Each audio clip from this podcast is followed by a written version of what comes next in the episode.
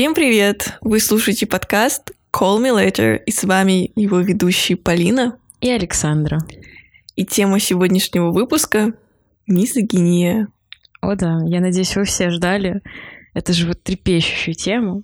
И мы, конечно же, были не Полина и Саша, если бы не затронули самую кричащую тему прошлого месяца и даже этого месяца, которая на самом деле длится уже долгие годы. Это конфликт между Селеной Гомес и Хейли Бибер. Итак, значит, если вы не знаете детали этого конфликта, мы не О, будем... Я знаю. Я знаю. Она знает. Ну, в общем, мы вдаваться в супер подробности не будем. Захотите, вы найдете просто тысячи теорий заговора в интернете. Мы просто Но... хотим как пример. Да, мы хотим начать. У нас, знаете, сегодня такой формат перевернутого класса. Мы сначала даем пример, вы его обмозгуете, а потом мы расскажем поподробнее. В общем, в чем заключается конфликт между Селеной Гомес и Джастином Бибером? Нет, не Джастином Бибером, Хейли Бибер. Но Джастин Бибер тоже там замешан, но он такая пассивная история. Как Селена... обычно, он вообще пассивная история. Классика.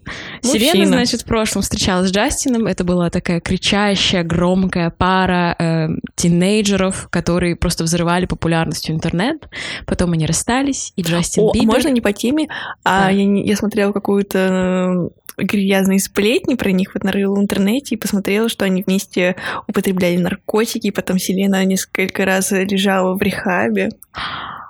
Вот, и поэтому все говорят, что у них были токсичные отношения, завязанные на э, употреблении различных запрещенных веществ. Ну, ну, кстати, может быть. Ну, там все долбятся в этом Голливуде вонючем. Джастин Бибер женат на Хейли Бибер, то есть она в, как там говорят, она до этого была Болдуин. Это как называется? Дев, девичья, да, да, девичья фамилия у нее была Болдуин.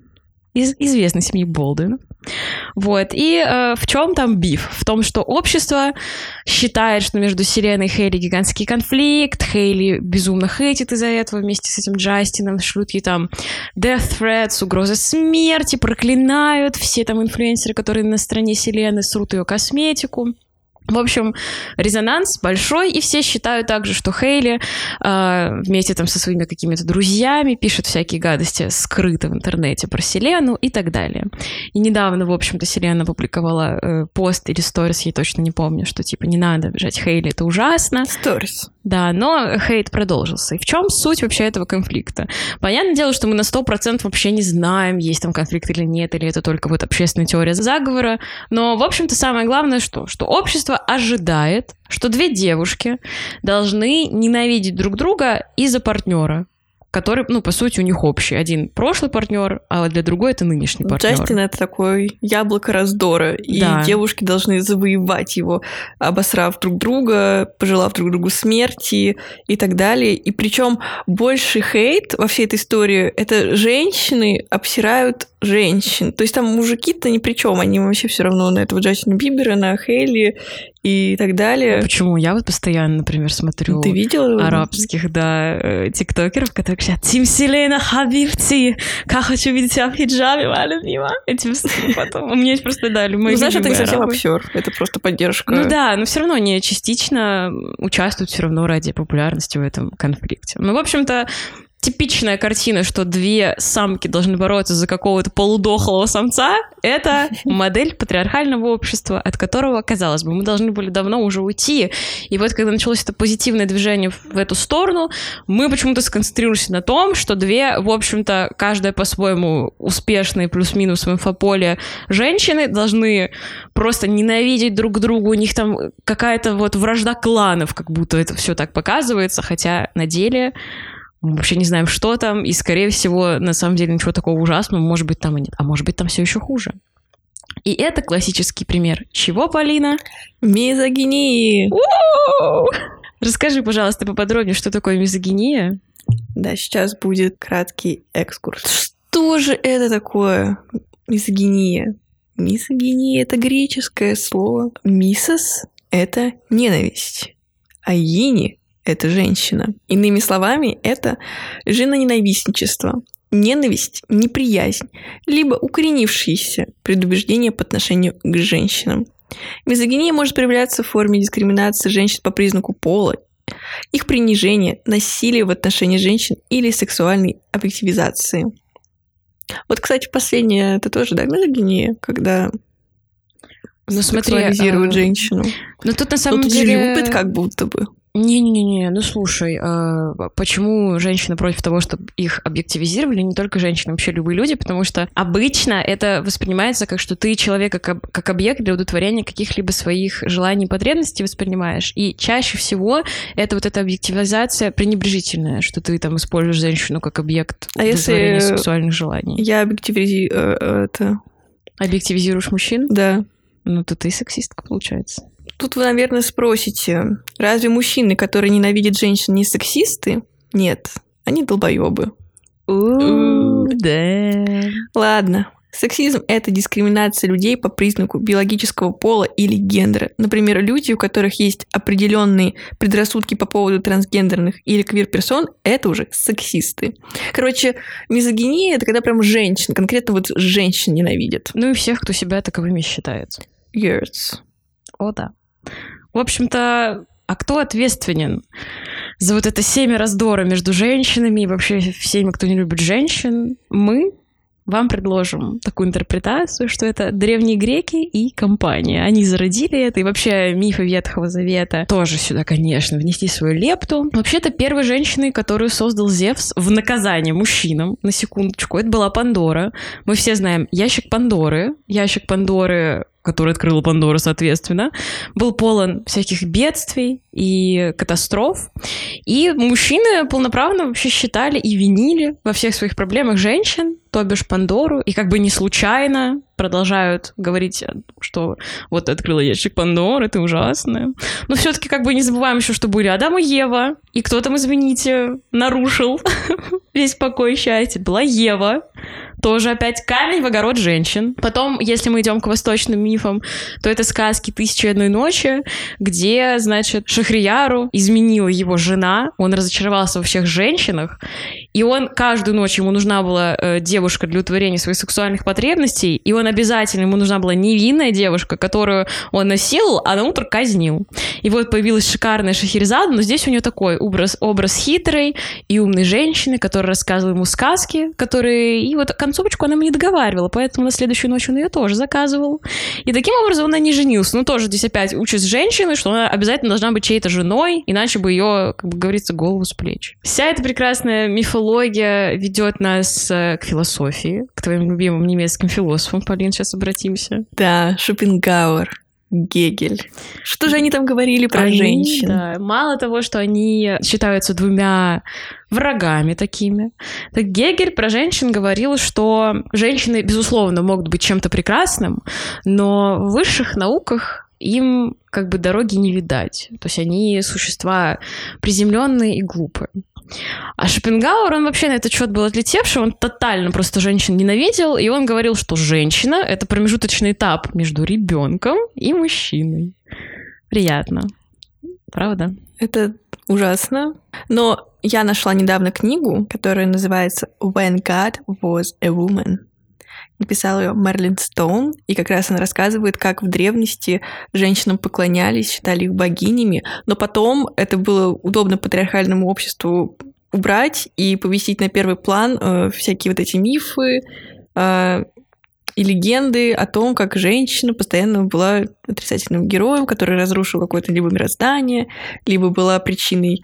Вот из-за Елены, например, началась Троянская война, Ну да, ну, на самом деле ты во многом права, Полин, потому что я читала книгу «Секс на заре цивилизации», и там как раз рассказывается про эм, различные не только племена, но и общество вот обезьян, которые живут. И там в 90% случаев именно в дикой природе, особенно среди племен, э, матриархат. Главные женщины, и Да. женщинам нужно много мужиков, и женщины там всеми руководят и командуют. И то же самое у бибизьянок. Вот, про обезьян. Я хожу на курс антропологии. Ну, у нас в МГУ есть МФК. Это межфакультетский курс обязательный. Я вот выбрала антропологию. Как же я удивилась, что а, вот как раз среди обезьян всегда э, главарь — это женщина, потому что она единственная не дальтоник.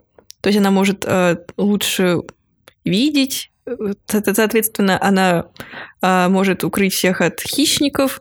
И более того, а, самки не заботятся о потомстве. То есть это, этим занимаются всегда самцы. А самки они просто рожают, отдают как бы самцам, просто в семью выкидывают этих детей, и они, она как бы к ним не имеет никакого отношения. Вот так вот. То есть мужчины. мы хуже обезьян. Нахуя мы эволюционировали? Это Вопрос. Вопрос. Давай, знаешь, затронем какую тему, раз мы уже зашли в это матриархат, то, что общество так изменилось, что мы живем в патриархальном обществе. А, мне кажется, про мужчин, которые ненавидят женщин, все примерно понятно. Мы можем вспомнить прекрасный сериал «Флибэк», если кто не смотрел, обязательно посмотрите. Да, и там была гениальная сцена, а, там клуб мизогинистов. Да, которые типа хотят вылечиться от мизогинии хотят э, полюбить женщину, уважительно к ним относиться, но у них какие-то травмы психологические, они такой э, рехаб проходят. И они ставили, по-моему, там надувные женщины у них были, и они на них орали, типа «шлюха», «тварь», «мразь», то есть освобождались.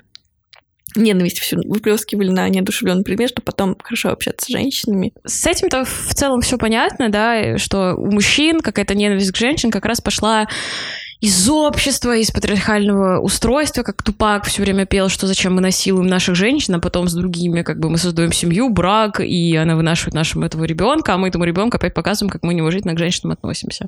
Это какая-то, мне кажется, очень понятная история.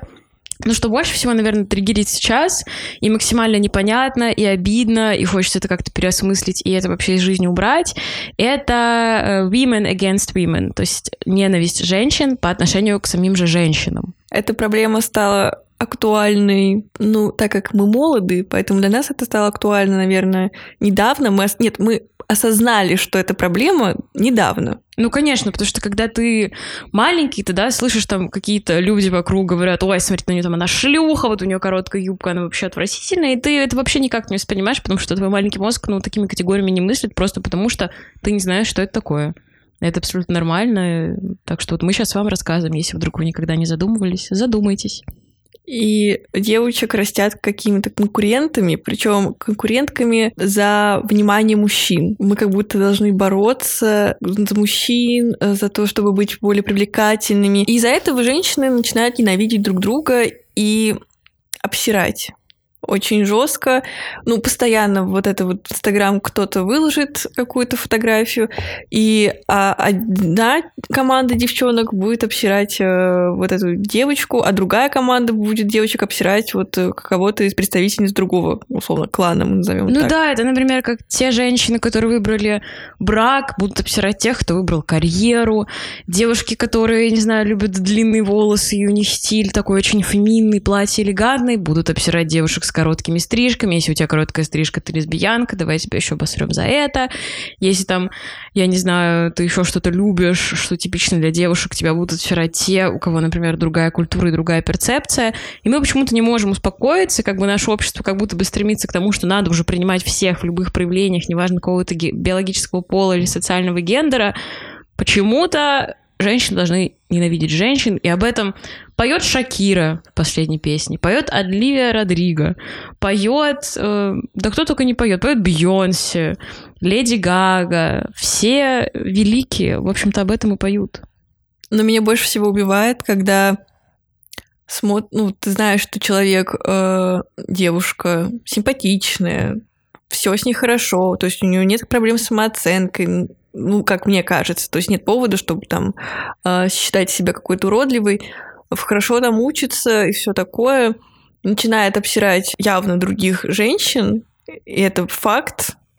Она это не скрывает, и может там в разговоре что-то такое сказать а потом пишут у себя там в Инстаграме «Женский клуб, женская энергия, всех люблю, обнимаю» и все такое, только там типа проходит какое-то время, а в реальной жизни это абсолютно другой человек. Я думаю, ну, ну ты же понимаешь, что правильно, но ты продолжаешь как будто вот... И даже это не ее вина, вот как будто это так принято. Это тяжело принять, что, например, э, другая женщина в чем-то лучше подойти, сделать комплимент кому-то вот искренне. И наоборот, когда ты можешь найти в себе сил и подойти к другой девушке и сказать ей, ну ты выглядишь сегодня просто роскошно, ты такая красивая. Вот это показатель твоей самооценки. То есть ты очень в себе уверенная. Ну да, ну стоит отметить, мне кажется, что нас в целом растят в культуре мизогинии и конкуренции именно между женщинами, как знаете, ну вот как между биологическим полом, что мы должны конкурировать за самцов, за работу, за красоту э, и что угодно. Хотя на самом деле эта конкуренция абсолютно искусственная. Если мы задумаемся, сколько вообще количество какой женщин на планете, то это будет глупо со всеми ними сразу пытаться конкурировать. Потому что эта конкуренция как раз она у нас создана искусственно, потомками и предшественниками Эндрю Тейта, так скажем. Угу. Поэтому ведь всегда же нет такого, что реально, даже, может быть, из-за того, что там наши родители были выращены еще в более худшей культуре, понятно, что это с поколением, я надеюсь, будет улучшаться, они даже сами просто не отдают себе отчет в том, что они делают, и в том, что э, условно, да, мы продвигаем феминизм и хотим бороться за наши права, но при этом позволяем себе какие-то такие комментарии. Даже одно дело, знаешь, когда вы в шутку разгоняете про какую-то девушку, и на самом деле,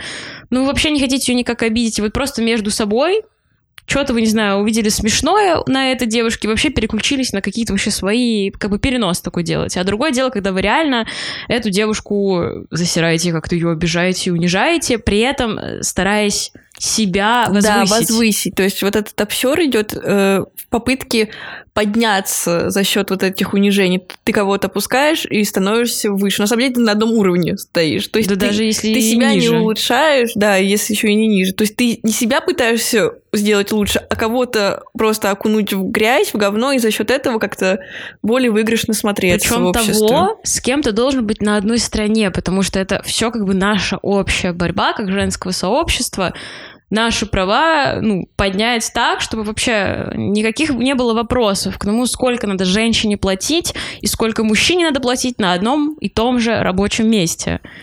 И, в общем-то, тут как раз мне кажется, что это настолько неуместно, потому что условная красота — это тоже выдуманная вообще какая-то штука, и она для каждого абсолютно своя, она вообще не зависит от того, мальчик ты или девочка, тебя все равно будет понятие своей красоты. Но откуда-то появился вот социальный конструкт, что инстаграмная красота — это круто, постоянно меняющиеся лица селебрити, надо вот за этим следовать. Это же тоже та же самая мизогиния. Да, я согласна абсолютно. Та же самая Селена Гомес, которую мы уже приводили в пример, спокойно выкладывает свои фотки в Инстаграм, где у нее несовершенство на лице, она без макияжа, у нее там тут складочка торчит. И вообще очень много инфлюенсеров, которые сейчас выкладывают свои обработанные фотки и следующим постом или рядом как бы необработанную фотку. И ей пишут такие ужасные комментарии, типа, фу, лучше обрабатывай, ничего не выкладывай, закройся. Вместо того, я не знаю, чтобы порадоваться, что человек нашел в себе силы, внутреннюю уверенность, поднял свою, как-то вот э, хочет поднять себе саму самооценку и выложить вот искреннюю свою фотографию, которая ему нравится, но он не может ее выложить, потому что у него губы на 5 миллиметров меньше, чем это требует общество. Это такой бред, на самом деле. Ты не можешь быть собой, э,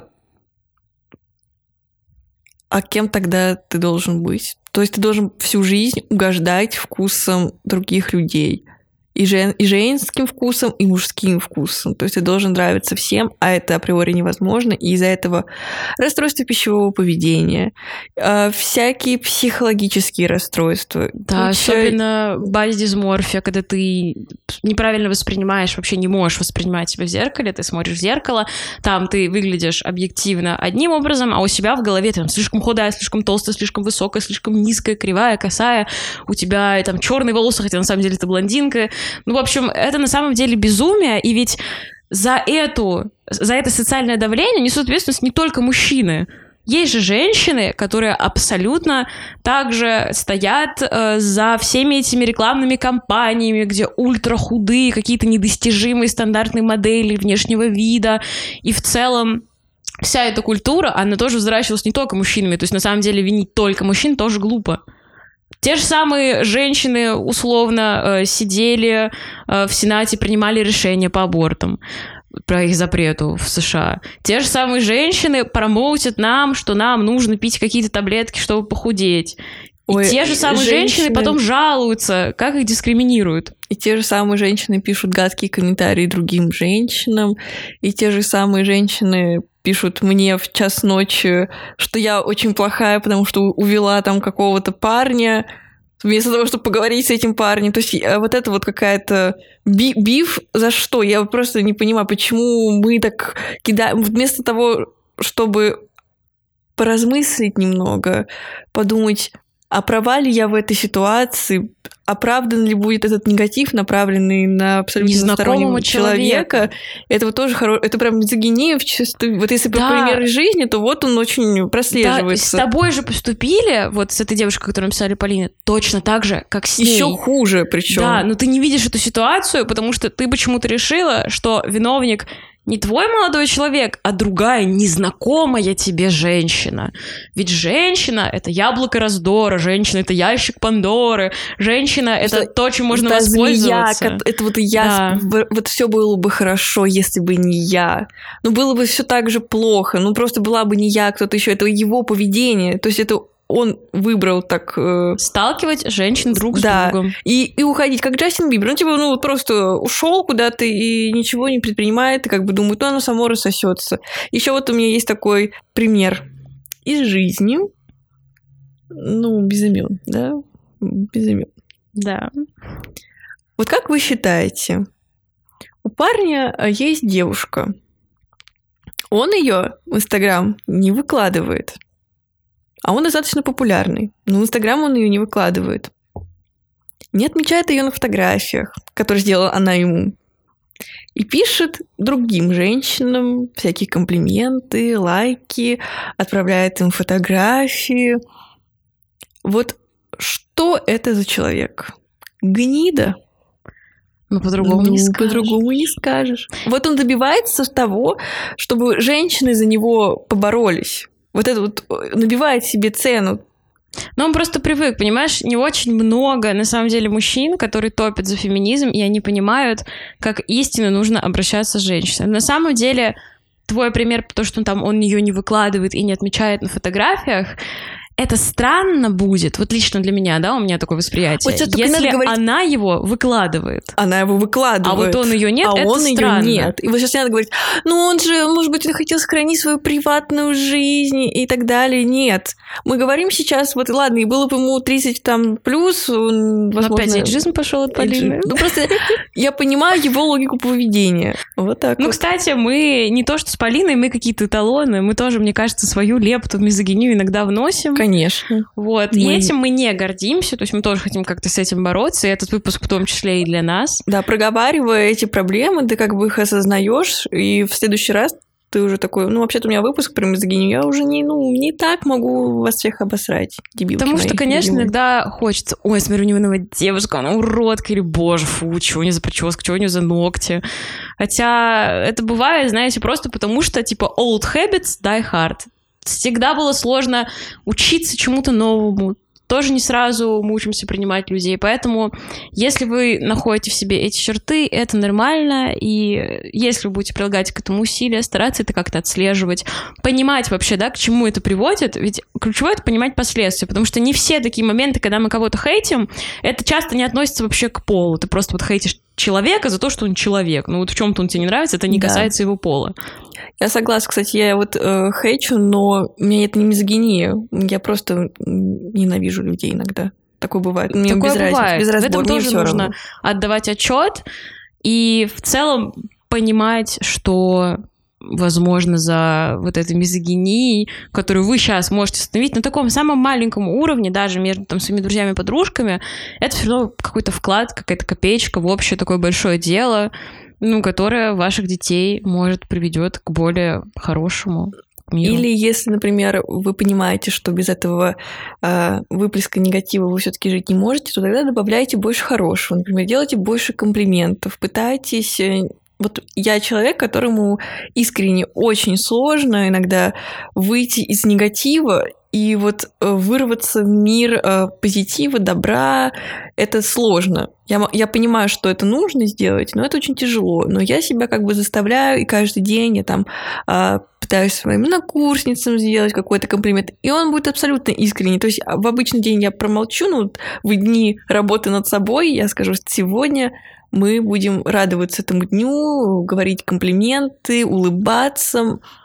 И как бы, кстати, вошло это уже в привычку, и я всегда так ну, уже, уже по получше. Раньше был вообще запущенный случай. Да, знаешь, я после многочисленных поездок в Европу, э, когда мне было там 15-16 лет, мне постоянно на улицах а, немки твои любимые, австрийки а, делали комплименты. А мы никогда, да, вот с Германии не выберемся? Никогда не выберемся, нет. И вообще, да не только, в Испании тоже. Постоянно мне вот именно женщины делали комплименты к моей одежде, моим там лукам, внешности. И это было супер приятно. И вот после этого, после такой открытости, я начала это делать и в Москве тоже. И сначала было очень страшно, но сейчас я вообще могу абсолютно спокойно. Я себя иногда дико веду, я понимаю, что это полный трэш. Вот я ехала в университет а, недавно, в, недавно, в феврале, и там сидела девушка, и у нее были невероятного цвета волосы, знаете, вот как э, в классическом фильме «Русалочки» диснеевском, mm. вот такого цвета, яркого-яркого. И она сидела в автобусе, она смотрела свой телефон вниз, а я стояла, знаете, я к ней подошла,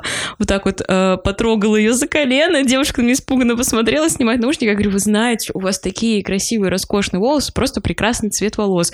И она очень испугалась, очень испуганно меня поблагодарила, я отошла и подумала, ну, я, наверное, совсем уже уже чеканулась, а потом через пару секунд, видимо, до нее дошло, и она искренне начала очень улыбаться и на меня смотреть с такой улыбкой. И вот эта зашоренность иногда, знаете, меня само уж испугало, что, возможно, я настолько сильно нарушила сейчас ее личное пространство какое-то, что это был не комплимент, а наоборот, я ее как-то, не знаю, испортила ей день. Но на самом деле, вот просто человек, видимо, Она не, не осознал сначала. Да, Она даже не поверила, что такое может случиться с ней. Ну и вообще, в конце хочется сказать, будьте добрее, к себе, вот начните себя, будьте добрее к самому себе, обнимите себя, поблагодарите себя. И вы знаете, после а, такой приятной сессии с самим собой, вам уже не захочется кому-то испортить день, вам уже захочется, наоборот, преобразовывать этот мир, дарить ему только какую-то приятную, добрую энергетику, чтобы люди к вам тянулись. Это же гораздо приятнее, когда нежели ты сидишь как э, колючка и всех только отпугиваешь от себя. Просто бывают такие люди, рядом с которыми даже вот себя чувствуешь немного некомфортно, как-то хочется да поскорее даже по взгляду уйти, да, по взгляду. Понятно. И ты вот не считаешь их крутыми. Вот, кстати, вот когда ты ведешь себя как mean girl какая-то, типа, супер э, пафосная, я думаю про себя, не боже, какая она крутая, какая она статусная, я думаю, боже, какая ты дура. Вот просто. Нет, я думаю, боже, у тебя, наверное, там столько комплексов. Да, столько комплексов. Ну, вот что ты вот, ну зачем вот это вот э, сучье лицо? Вот, вот, что ты хотела сейчас мне этим сказать? Ну, что ты далекая. Вот, вот так вот мизогиния проявляется. Мы ну, сейчас вот, за один выпуск у всех уже как бы и... И обосрали. И обосрали, ну, и похвалили. Сами.